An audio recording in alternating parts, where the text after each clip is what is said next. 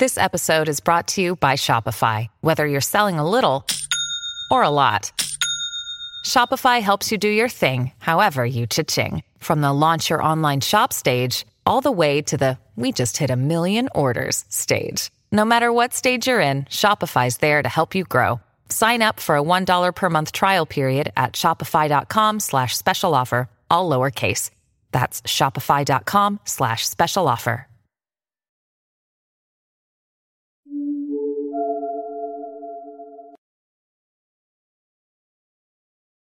大家好，欢迎来到灵异故事。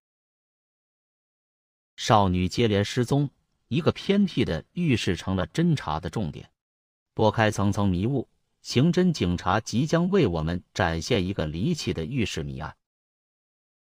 刚把女友接来，哪知出去洗个澡就失踪了。小罗急得像热锅上的蚂蚁，在把附近大大小小的浴室都找遍后，只得报了警。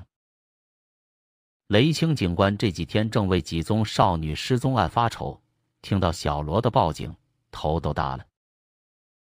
不过，小罗报案很及时，而且很明确，女友是出去洗浴，而且新来乍到，一定不会跑很远。雷警官不由一震，脑子好像突然闪了一下光亮，他忙带着助手小王暗暗排查小罗住处半径一公里范围内的澡堂。这附近澡堂不是太多，高级一点的大都在繁华街面，一般不会有什么问题。他们重点关注较偏僻的地方，最偏僻的要算三道街附近的金龙浴池了，背街小巷，被旧居民区所包围。不过这倒是个模范先进单位，他们自制污水处理设备，使脏水能循环利用。这对一个严重缺水的城市来说。确实值得赞赏学习。远远的看到金龙浴池房顶上的两个大油罐，雷警官俩人也都不由得笑了。检查的结果很令人失望，没有发现一点蛛丝马迹。每家浴池看上去都是遵纪守法的模范，尤其是金龙浴池，一进去便看到市政府颁发的节水标兵锦旗，不由得让人肃然起敬。老板金向龙给人印象也不错，白白胖胖，一说话就带笑，没有一点架子。刚接到报案时的兴奋劲一点也没有了，雷警官感到很沮丧。案子没一点眉目，上面却催得很紧。这几宗案子发的不是时候，上面正部署着全国严打，而且省局、市局一再向社会承诺命案必破，想不到有人竟顶风作案。雷警官苦恼极了，吃不好饭，睡不好觉，火窜鼻孔，鼻子下边红红肿肿的。长期的案情折磨，使雷警官养成了个排解忧愁的习惯，那就是随意散步。这天，雷警官信马由缰的转着转着，竟然来到了顺天路。顺天路临着清水河，地处偏僻，是市里有名的地下黄蝶市场。雷警官穿着便衣，悠悠闲闲的，一转悠，卖黄碟的便瞄上了他。有个很不显眼的地方，摆放着几幅光碟宣传画，有个画面是一群女子在洗澡，题头字写着“女子浴池最新大写真”。女子浴池，雷警官不由一愣，把眼睛定格在了上面。画面拍的倒还清晰，有的在水池里泡。有的趴在平台上小憩，搓澡的正在为一个皮肤白嫩的女子揉搓。这完全是澡堂的自然景象，谁这么大胆，竟然跑到浴池里拍起片子来了？卖黄碟的人凑过来低声说：“哥们，据说这是咱们本地的真货呢。”本市的，这是否与案子有关？雷青来了精神，他没有声张，掏钱买了一张。这完全是偷拍的片子，没加任何修饰和处理。浴池里烟雾蒸腾，高矮胖瘦、丑俊的女人们都在忙活着搓身子，女人的脸大都看不很清。他和小王反反复复拨看，仔细辨认画面里的每一个人，以求找出较熟悉的面孔。很遗憾，没有一个熟悉的。倒是一个个美丽的动体和他们很自然随便的揉搓身体的动作，让俩人感到很不自在。不过，从他们很少的断断续续、含糊不清的话语中听出，他们的确是这个城市的。小王又播放了一遍，突然指着一个画面对雷警官道：“你看，这是个月牙形水池，那个浴池有。这样的浴池不多见，很有点浪漫的意味。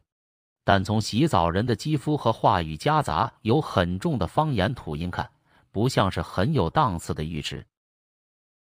这是个很重要的线索。”雷警官立即来了精神，他迅速派女警官们下去排查。信息很快反馈过来，普通浴池只有金龙浴池，因地方窄长，水池呈不规则的月牙形。金龙浴池，雷警官感到有点意外和失望。这么个模范单位会，他决定还是去看一看。金龙浴池虽备，规模倒不算小，分男女两部，有几十张床位。雷警官和小王穿着便衣，装着来洗澡。进到了里边，洗澡的人不多，水池显得很宽大。他俩泡在水池里，仔细观察浴室的环境。房子很高大，南山墙上有个排风扇，山墙一角有个很不显眼的、不仔细看根本看不出来的小门。雷警官装着小姐过去，用手推推门，门推不动。服务员很敏感，忙过来干预。说：“解手可去门口厕所，这个门打不开。这个门是干啥用的？”雷警官装着随口问一句。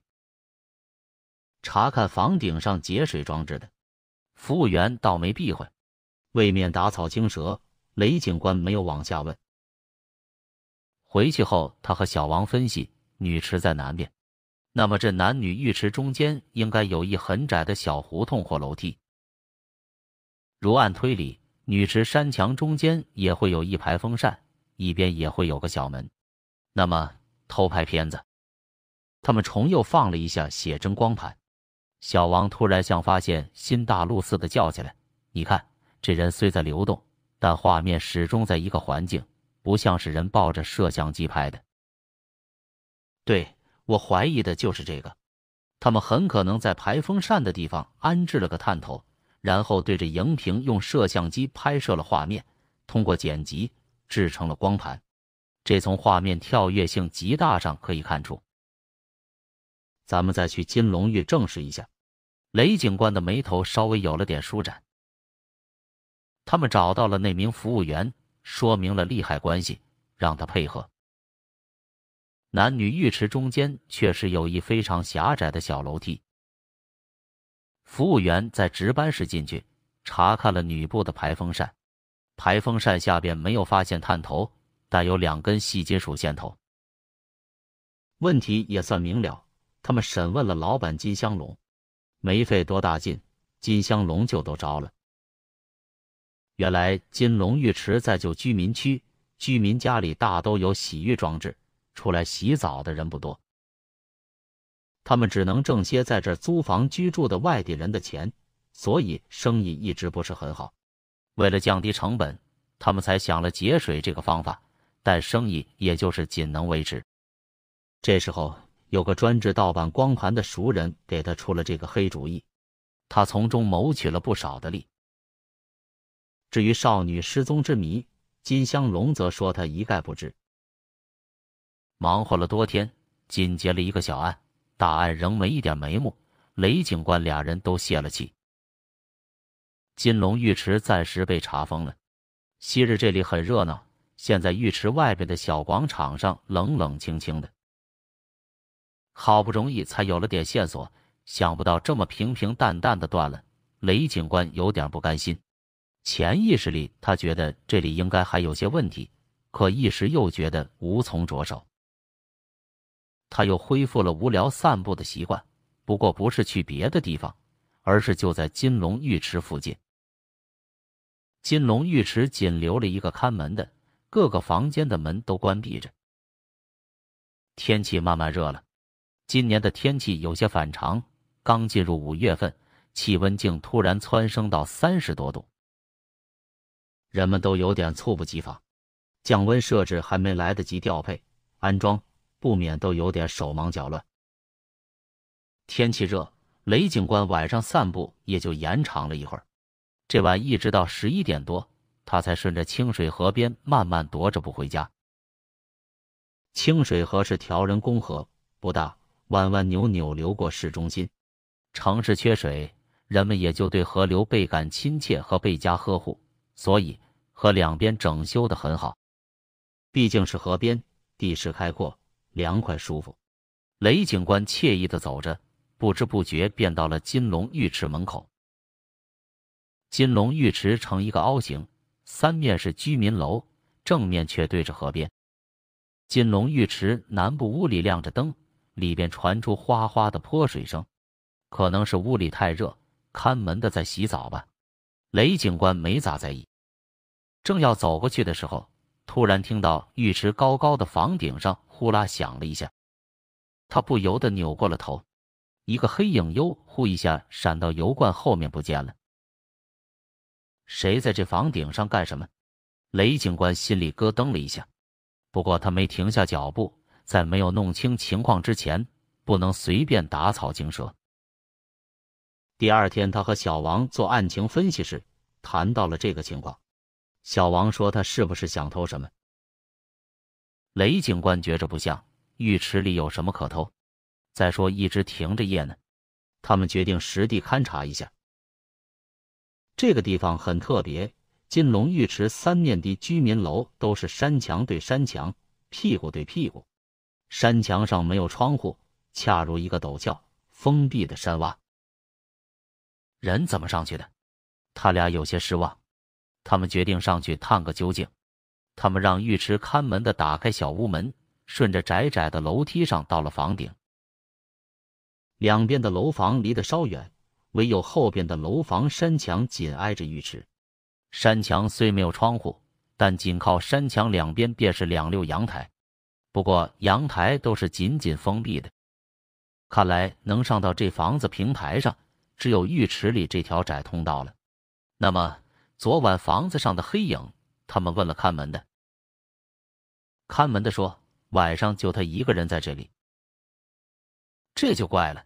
难道这个人是飞上去的不成？他们走访了这里的居委会，居委会给他们提供了浴池附近居民的情况。这一片治安环境还是很好的，居民大都遵纪守法，没发现过什么不良现象。具体到个人，浴池后边那栋楼住有一个劳改释放犯，不过这个人回来这一年多，看上去挺安生的，没有人反映他什么。他们对这个人产生了兴趣，于是装扮成检查液化气的去了这个人的家。这个人姓王，住在二楼，三十多岁，高高的个子，面目很和善。不是听居委会说，根本无法把这个人与曾犯过罪联系在一起。这是一栋旧居民楼，不仅楼梯狭窄，室内格局也很小。王姓男子住的是两室一厅。厅只有四五平方大，说是两室一厅，其实没有现在的一个居室大。室内收拾的很干净，摆设很简单，几乎没有什么现代的痕迹，没有发现什么蛛丝马迹。王姓男子对陌生人很热情，他俩走出来，心里有些失落。这个黑影究竟是谁呢？是否与案子有关呢？金龙浴池重又开张了，老板金向龙被罚了款，原先说要判刑，现在突然被放出来，人们一时议论纷纷。有人说金香龙花了钱，这是一种腐败行为。其实有些冤枉的，他没有咋花钱，他对突然放出也有些莫名其妙。出了这样的事，对金龙浴池的名声很不好，洗澡的人明显少了，尤其是女浴池。不过，不知从哪儿冒出来一群美丽的年轻女子，经常光顾这个浴池。这群人当中有个非常俏丽的姑娘，文文气气，言语很少，和这群人有点不合群。她来洗澡时动作很慢，很细心，走时也往往走得最晚。这个姑娘第五次来洗澡时出了事。那晚她仍然走得最晚。当她慢慢开着自己的胴体，欣赏着自己那白皙滑嫩的肌肤时，有一双邪恶的眼睛在一个小洞口饥饿的注视着她。服务员过来不耐烦的催促他快穿衣服走，他们要打扫卫生下班。服务员对这个磨磨蹭蹭、老慢半拍的顾客十分不满。难怪已是晚上十点半钟，忙活一天，服务员是又困又乏。姑娘不好意思的笑着说：“就好，就好。”穿衣仍然很慢。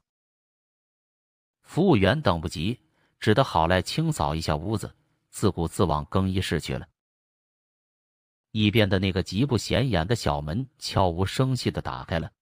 姑娘刚一扭脸，就被一个蒙面人用一块布猛地蒙住头，像老鹰叼小鸡那样扛起，瞬间消失在小门里。小门又悄无声息的合上了。这一切动作仅在一分钟之内完成。服务员换好衣服过来，看到姑娘已不在，撇嘴笑了笑，骂道：“小样，整天臭美的不轻。”莫蒂看到姑娘的梳子忘到床上。忙又拿起，自言自语道：“你也会丢一样东西啊？这把梳子可不错。哎，好久没拾到东西了。”服务员说着，随手关上了浴池的门。蒙面人把蒙着头、浑身抽动挣扎的姑娘扛上浴池房顶，松一口气，刚想把姑娘往和房顶平行紧挨的一扇已经卸开的阳台侧面窗口入的时候。姑娘柔软的身体突然直挺起来。只见姑娘来了个漂亮的擒拿格斗架势，以迅雷不及掩耳之势，迅速把蒙面人制服了。与此同时，雷警官等人从窄楼道里冲上了房顶。蒙面人被揭开了神秘的面纱，原来正是雷警官他们去查过的曾劳改过的王姓男子。王姓男子叫王月亮。因犯盗窃罪，曾被判十年徒刑，去年春上才刑满释放。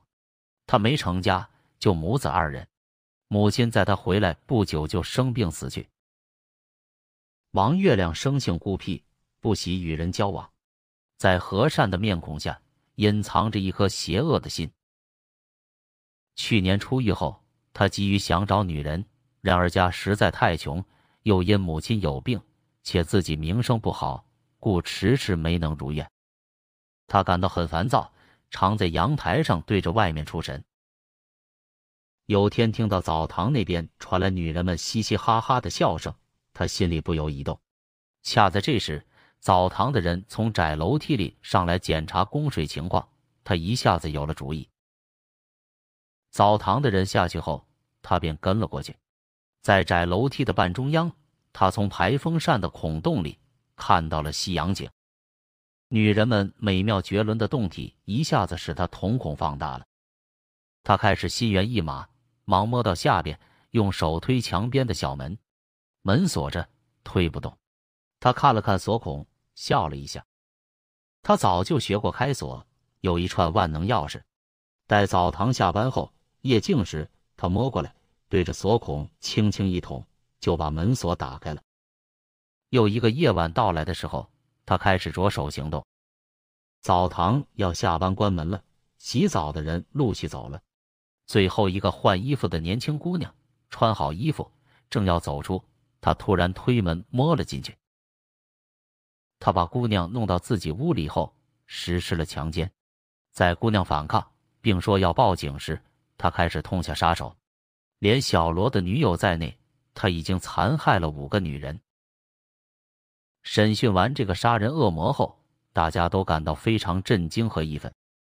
震惊之余，助手小王有一点不明白：这家伙杀这么多人，尸体是怎么处理的？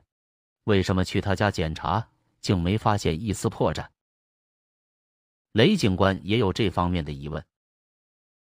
正是去王月亮家没有发现一点破绽，才迫使他们让金香龙牵出来，使金龙浴池恢复营业。用以引蛇出洞，而王月亮认为自己做的事仍没被人发现，于是金龙浴池一开业，几天内他就迫不及待的又做开了案。王月亮指认了埋尸现场。原来他住的房子是拆迁安置房，当时房产公司赔他家两小套房子，在一楼和二楼。一楼住着他的母亲。母亲去世后，他本打算把房子卖一套，可他把第一个女人害死后，没地方处理尸体，情急之中，他想到了一楼后院。后院里有一小块空地，他把尸体埋在了那里。几具尸体被挖出来了，场面惨不忍睹。